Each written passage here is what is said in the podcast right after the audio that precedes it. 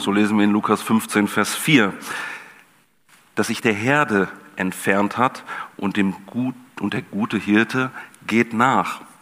Wir lesen von einer verlorenen Münze. Eine Frau hat zehn Silbermünzen gespart, eines Tages verliert sie eine davon. Lukas 15, Vers 8, die erst nach großem Aufwand wiedergefunden wird. Und zum Schluss erzählt Jesus die Geschichte des verlorenen Sohnes. Nur wenige Tage später machte der jüngere Sohn seinen Anteil zu Geld, verließ seinen Vater und reiste ins Ausland. So lesen wir es im 13. Abschnitt. Der Sohn kehrt wieder zurück. Offensichtlich dreht es sich somit in allen drei Gleichnissen um das Verlorene, welches wiedergefunden wird beziehungsweise zurückfindet. Wir lesen aber auch von großer Freude, von Freude über das Zurückgewonnene. Freut euch mit mir, ich habe mein verlorenes Schaf wiedergefunden. Lukas 15, Vers 6. Ich habe mein verlorenes Geld wiedergefunden. Freut euch mit mir. Lukas 15, Vers 9. Und darum, komm, wir haben allen Grund, fröhlich zu feiern. Lukas 15, Vers 32. Ich glaube, jetzt haben wir so einen ganz groben Rundumblick darüber, was wir in Lukas 15 so lesen können. Und ich möchte euch meine Gedanken zu diesen Gleichnissen mit auf den Weg geben. Denn bei meiner Vorbereitung sind mir unterschiedliche Gedanken dazu gekommen, welche Gemeinsamkeiten diese Gleichnisse haben und welche Unterschiede. Was möchte uns Jesus mit diesen Gleichnissen sagen? Außer das sehr Offensichtliche. Und ich habe versucht, diese drei Gleichnisse hm, in einen gemeinsamen Kontext zu setzen, in eine gemeinsame, so ein bisschen aufeinander aufbauende Geschichte. Und dabei sind mir drei Überschriften in den Sinn gekommen, die ich etwas ausführen möchte. Die erste Überschrift, der Herr geht nach. Die zweite, der Herr bringt Licht. Und die dritte, der Herr liebt überschwänglich. Der Tag war anstrengend. Wir hatten gerade beide Kinder gelegt und sind so ein bisschen informations- und handlungsübertrüssig müde aufs Sofa gepurzelt. Und jeder hätte bestimmt so von seinem Tag eine gefühlte Ewigkeit berichten können. Die Köpfe voll, die Luft raus und mit den Gedanken versunken, so ein bisschen in Nebensächlichkeiten. Habe ich die Entscheidung richtig getroffen? Wie soll ich diese Aufgabe angehen? Habe ich die Rechnung überwiesen? Und dieser ständige Baulärm da von nebenan nervt auch ziemlich. Fokussierung, die sieht anders aus. Jana fragte mich nach diesem anstrengenden Tag, ob wir noch eine Predigt hören möchten.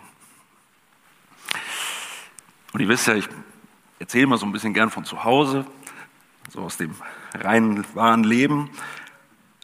Ähm, was glaubt ihr, wie ich darauf reagiert habe. Ich habe ungefähr so gemacht, nee, jetzt nicht mehr. Das, das funktioniert nicht mehr, das kann ich nicht aufnehmen, dafür habe ich keinen Kopf mehr. Mach du das und ich gehe in der Zeit, während du die Predigt hörst, in die Werkstatt. Eine schöne kleine Holzwerkstatt gebaut, wo ich auch ein bisschen Zeit verbringe. Jana hörte sich die Predigt an, die übrigens von Merle ähm, geschickt wurde. Und ich verbrachte meine Zeit dann mit Nebensächlichkeiten. Und am Abend schickte mir Jana diesen Link von der Predigt und hat gesagt, Georg, das musst du hören. Und ich dachte, ja, wenn ich mal Zeit habe, dann höre ich mir die bestimmt mal irgendwann zwischendrin an. Ich habe mir sie dann angehört und ich habe mich fürchterlich geärgert. Nicht über die Predigt, Nicht darüber, dass, dass Jana mir diese Predigt aufdrücken wollte.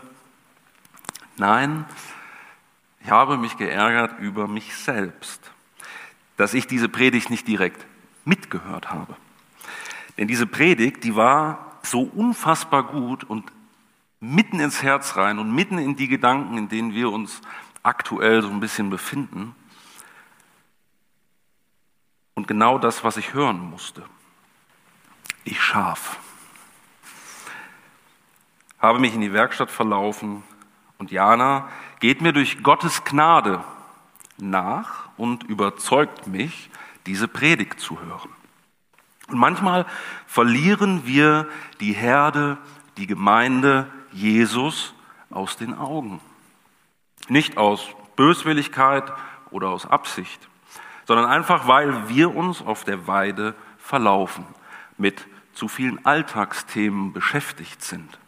Das beste Gras versuchen zu finden, damit ich mit mir ganz alleine darum stehen und Gras fressen kann. Und irgendwann ist der Hirte nicht mehr in Sicht. Irgendwann geht der Fixpunkt verloren. Wir entfernen uns immer mehr und auf einmal sind wir weg. Vielleicht fragen wir uns, wie wir dorthin gekommen sind. Aber von der Herde ist erstmal weit und breit nichts mehr zu sehen. Wir finden nicht mehr so recht zurück. Doch der gute Hirte, ich bin der gute Hirte, ein guter Hirte setzt sein Leben für die Schafe ein, so lesen wir es in Johannes 10, Vers 11, der geht nach. Er fokussiert sich auf dieses eine verlorene Schaf, welches manchmal näher und manchmal weiter entfernt ist.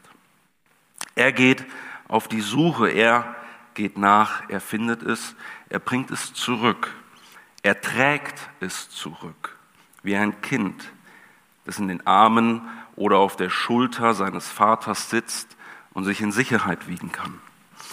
Und manchmal müssen wir uns einfach tragen lassen, wenn wir uns zu sehr angestrengt haben oder in Not geraten sind, wenn wir nicht mehr die Kraft haben, um aufzustehen. Voraussetzung ist, wir müssen uns heimführen lassen wollen.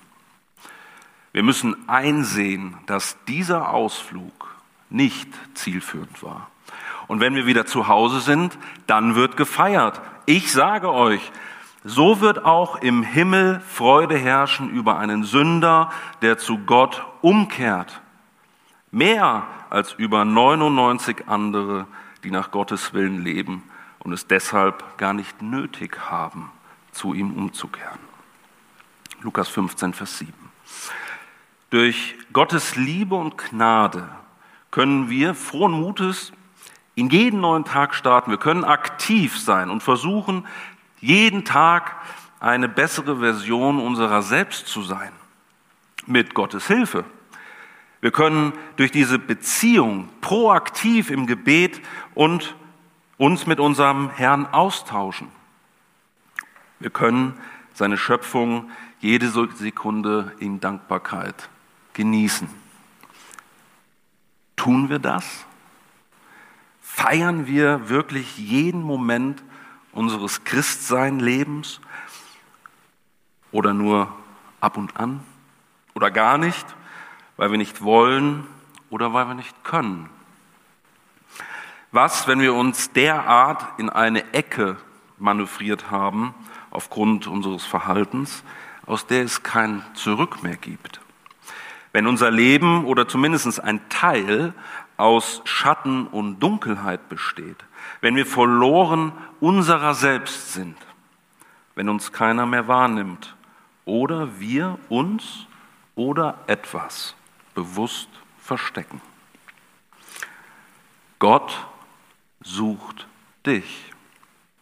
Er ergreift die Initiative. Er geht los mit dem Ziel, dich zu finden. Er zündet das Licht in der Dunkelheit an. Er lässt keinen Stein auf den anderen. Er kehrt, um im Gleichnis zu bleiben, das komplette Haus durch, bis er dich gefunden hat. Er nimmt dich auf und fügt das Verlorene wieder ins Glied. Irgend so ein verlorenes Stück gibt es vermutlich bei jedem, auch bei treuen Christen. Ein dunkler Fleck in unserem Handeln, die Gott, Gott abgewandte Seite. Dieser kleine, versteckte, dunkle Teil unseres Herzens, der sich in die Ecke zurückzieht, sich schämt, weil er nicht zu unserem sonstigen Erscheinungsbild passt. Diese Stelle sucht und findet Gott. Und wenn er sie gefunden hat, dann hilft er uns dabei, diesen dunklen Fleck ins Licht zu rücken. Aber auch hier gilt, wir müssen uns helfen lassen wollen. Genauso freuen sich auch die Engel Gottes, wenn ein einziger Sünder zu Gott umkehrt. Lukas 15, Vers 10. So wie die Frau mit Fleiß nach der Drachme sucht, so sucht auch Gott nach seinen Königskindern. Er will uns. Für ihn sind wir jeder einzeln für sich betrachtet. Das Wichtigste, wofür es sich zu suchen lohnt. Das dritte und letzte Gleichnis ist das wohl bekannteste und auch eines der längsten und detailliertesten. Und es unterscheidet sich in seinen Perspektiven sehr deutlich zu den vorherigen. Der Sohn will sein Erbe und den Vater verlassen. Der Vater zahlt ihn aus und der Sohn zieht los. Er verprasst sein Erbe, verliert alles und muss sich als Schweinehirte anstellen lassen. Als kurze Zwischeninfo, Schweinehirte war natürlich früher der Worst Case, das Schlimmste, was passieren konnte äh, einem Menschen, der sich um die Schweine kümmern musste. Er kehrt um, er geht nach Hause und sein Vater nimmt ihn voller Freude wieder auf. Schöne Geschichte. Sein Bruder aber, der wird zornig über diese besondere Freude und beschwert sich bitterlich bei seinem Vater. Und ich glaube, dass wir mit diesem Gleichnis jetzt viele, viele Stunden füllen könnten, um das zu interpretieren, aber die haben wir jetzt nicht unbedingt. Prinzipiell ist dieses Gleichnis unfassbar lebensnah. Und in der Regel sind es so ja die schleichenden Prozesse, die uns immer weiter von Gott wegführen. Genauso ergeht es leider auch vielen Christen. Sie bekehren sich, sie wollen ihr Leben mit Gott verbringen und im Laufe der Zeit aber entfernen sie sich immer weiter von Gott, bis eines Tages von einer lebendigen Beziehung nicht mehr viel übrig ist. Bis irgendwann die Euphorie erloschen ist. Es ist eine Entwicklung, die nicht von, von heute auf morgen passiert. Es dauert oft Monate, Jahre. Und schlussendlich entfernt man sich immer mehr von Gott und will sein wohlverdientes Erbe ausgezahlt bekommen. Und wenn wir dann alles haben oder teilweise alles haben, dann brauchen wir Gott sowieso nicht mehr. Denn dann haben wir bereits alles. Die Welt ist voller spannender Orte, interessanter Menschen und noch viel, viel mehr Gelegenheiten. Doch müssen wir eine Sache bedenken sind wir nicht mehr beim Vater, wo sind wir dann? Rücken wir aus dem Licht, aus der Gnade Jesu, entscheiden wir uns bewusst für die Dunkelheit. Der Fall ist tief, die Unerbitterlichkeit ausgeprägt. Der Sohn verliert alles.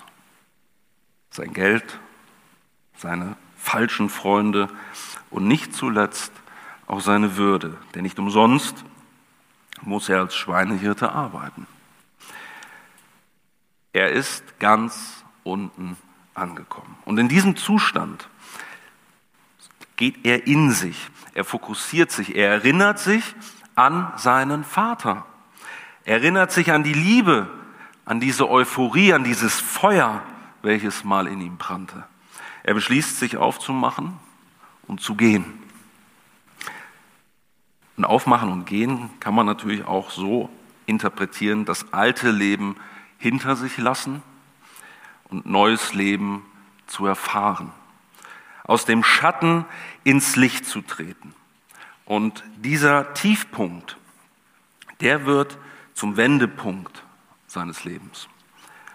Oft müssen Menschen viel Kummer und Leid durchmachen, ehe sie bereit sind, auf den einzigen zu schauen, der ihre Situation ändern kann. Umkehr und dann Heimkehr. Der Vater hält schon Ausschau und empfängt den verlorenen Sohn überglücklich und sehr überschwänglich. Das beste Mastlamm und die besten Kleider werden als Willkommensgeschenk gereicht. Eine Riesenparty, so können wir lesen. Und so verschenkt Gott sich an uns. Er wäscht unsere Kleider weiß, indem er uns das beste Lamm, seinen Sohn, gibt. Das griechische Wort für Buße heißt, ich bin mir jetzt nicht sicher, ob ich es richtig ausspreche, Metanoia und bedeutet, ich muss mein Denken ändern. Das heißt, ich gebe Gott Recht. Alle, die Johannes zuhörten, selbst die von allen verachteten Zolleinnehmer, unterwarfen sich dem Urteil Gottes und ließen sich von Johannes taufen. Lukas 7, Vers 29. Er hat Recht. Ich lebe im Unrecht. Doch einer hat ein Problem mit der ganz persönlichen Buße des verlorenen Sohnes. Und zwar der ältere Bruder. Er kann das Verhalten des Vaters nicht akzeptieren. Der ärgert sich, der wird richtig zornig. Er erhöht sich selbst. Er ist voreingenommen und selbstgerecht gegenüber seinem jüngeren Bruder. Er sieht sich selbst als besser an, als liebenswerter, als gerechter. Er kann sich nicht mitfreuen. Gott aber will nicht, dass wir nur Zuschauer und Beurteiler des fröhlichen Festes sind oder erst gar nicht kommen. Er möchte, dass wir mitmachen. Christsein ist Gemeinschaft. Christsein ist Gnade und Liebe. Christsein ist Freude im Herrn. Beim Lesen der Gleichnisse und beim Schreiben dieser Wortbetrachtung kamen mir folgende Fragen in den Sinn, die ich euch gerne mit auf den Weg geben würde. Wann bin ich Schaf und wann kann ich Hirte für andere sein? Welche Flecken auf meinem Herzen verberge ich lieber im Schatten? Lasse ich es zu, dass Gott meine Flecken findet und mir hilft? Kann ich immer Buße tun? Immer Gott Recht geben? Wie viel vom älteren Sohn steckt in mir, wenn ein Bruder eine Schwester umkehrt? Von einer vermeintlich viel größeren Schuld als der meinigen. Ich freue mich, wenn sich jetzt noch jemand beteiligen möchte.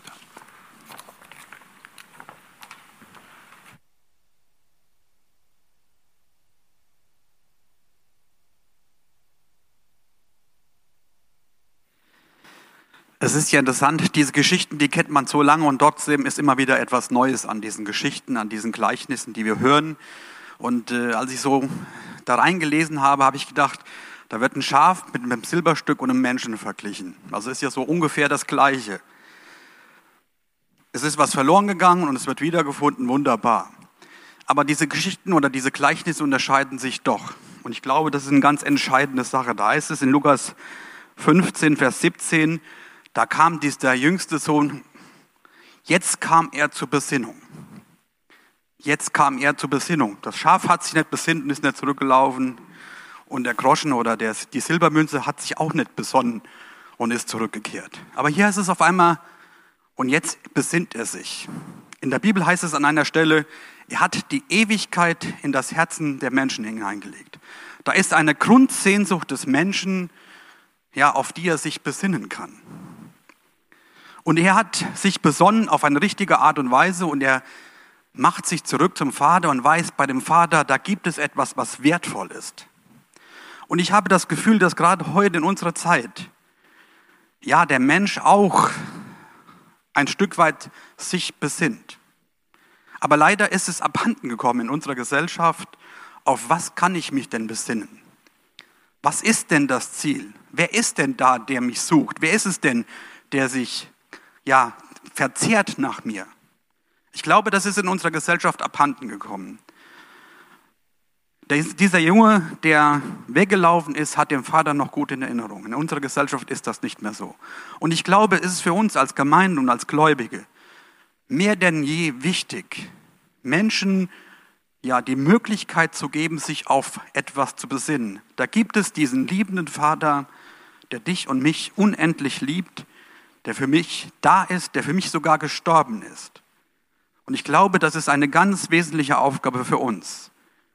Menschen, die sich besinnen wollen und gerade in dieser schwierigen Zeit, ja, die, die versuchen, jeden Grashalm zu greifen. Esoterik und Geld und Macht und was auch immer. Wir haben ja etwas, was wir den Menschen anbieten können. Das Wort Gottes, das Evangelium, auf das wir uns besinnen können, auf das sie sich besinnen können und in dem im Endeffekt das Heil ist.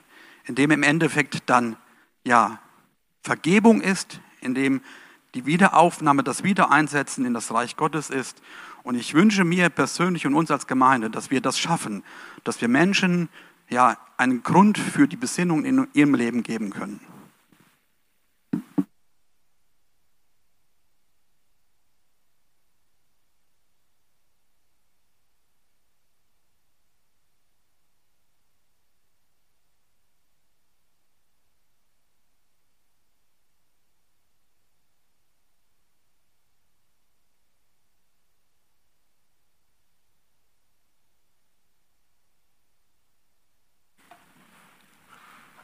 Mir sind auch noch einige Gedanken hier zu dieser Geschichte gekommen, die ich euch ganz kurz noch weitergeben möchte. Diese, dieser Vater-Sohn-Konflikt hier bei dem verlorenen Sohn ist sicherlich eine zeitlos aktuelle thematische, the, thematischer Themenkreis. Es ist ein uralter Beziehungskonflikt, auf den das Ganze hinweist, den der Mensch seit den Sündenfall hat, nämlich der Beziehungskonflikt zwischen dem Mensch und seinem Schöpfer. Und egal wie wir das Ganze drehen und wenden, es ist damit auch ein ganz persönlicher Konflikt, den wir selber auch mit unserem Schöpfer immer wieder haben und gehabt haben. Und wenn ich mir heute noch einmal diesen Dreiklang angucke, und es, es ist mir noch nie so aufgefallen, von diesen drei Geschichten, dann ist etwas, was der Andi eben gerade auch erwähnt hat, für mich doch nochmal erwähnenswert und unterstreichenswert. Jesus schreibt hier darüber, dass dieser Groschen wiedergefunden wird, weil er gesucht wurde, und auch das Schaf, das wurde wiedergefunden, weil es gesucht wurde. Beide taten nichts dazu. Und der verlorene Sohn, der kehrte um. Das ist wohl wahr. Aber er kehrte um. In welcher Erwartung kehrte er um? Er kehrte in der Erwartung um, als ein Tagelöhner bei seinem Vater wieder einzusteigen, damit sein, sein großer Hunger, den er hatte, gestillt werden würde. Das heißt, dass sein, leiblicher, sein leibliches Bedürfnis gestillt werden würde. Nicht erwartet hat er sicherlich die Tatsache, was dann sich wirklich zugetragen hat. Und da muss ich sagen, kommt wieder die Grammatik so ein kleines bisschen in den Vordergrund, denn hier heißt es ja nicht vom Verlorengehen und Wiederfinden, sondern wiedergefunden werden. Der Vater, der hat das Entscheidende getan, nicht der Sohn, dass er umgekehrt ist. Der Vater hat das Entscheidende getan, weil, so wie ich finde, er ihn in sein in all seine Rechte wieder eingeführt hat. Und da war er absolut nicht darauf vorbereitet. Er konnte nicht davon ausgehen, dass der Vater ihn wieder als seinen Sohn annehmen würde, dass er ihn mit dieser Liebe wieder annehmen wird. Davon konnte er nicht ausgehen. Er wollte es ja nur wieder so haben, wie es die Tagelöhner hatten. Aber der Vater läuft ihm entgegen. Er macht überhaupt keinen Unterschied zwischen dem älteren Sohn, der immer bei ihm war. Er bekommt einen Ring an seinen Finger, das beste Kleid und das Mastkalb wird geschlachtet. Das war völlig ungewöhnlich. Das hat er sicherlich nicht erwartet. Und das ist auch die Steigerung von, diesem dritten, von dieser dritten Geschichte. Man denkt vielleicht, der Sohn hat den entscheidenden Schritt getan, aber es ist nicht so. Der entscheidende Schritt, den hat der Vater getan, nämlich ihn vollständig zu begnadigen. Und ich denke, das darf auch überleiten auf das, was wir jetzt gleich gemeinsam tun wollen, nämlich uns daran zu erinnern, dass unser Vater im Himmel uns vollständig begnadigt hat. Das finde ich wunderbar und außerdem bemerkenswert. Ja. Möchte sich noch jemand beteiligen?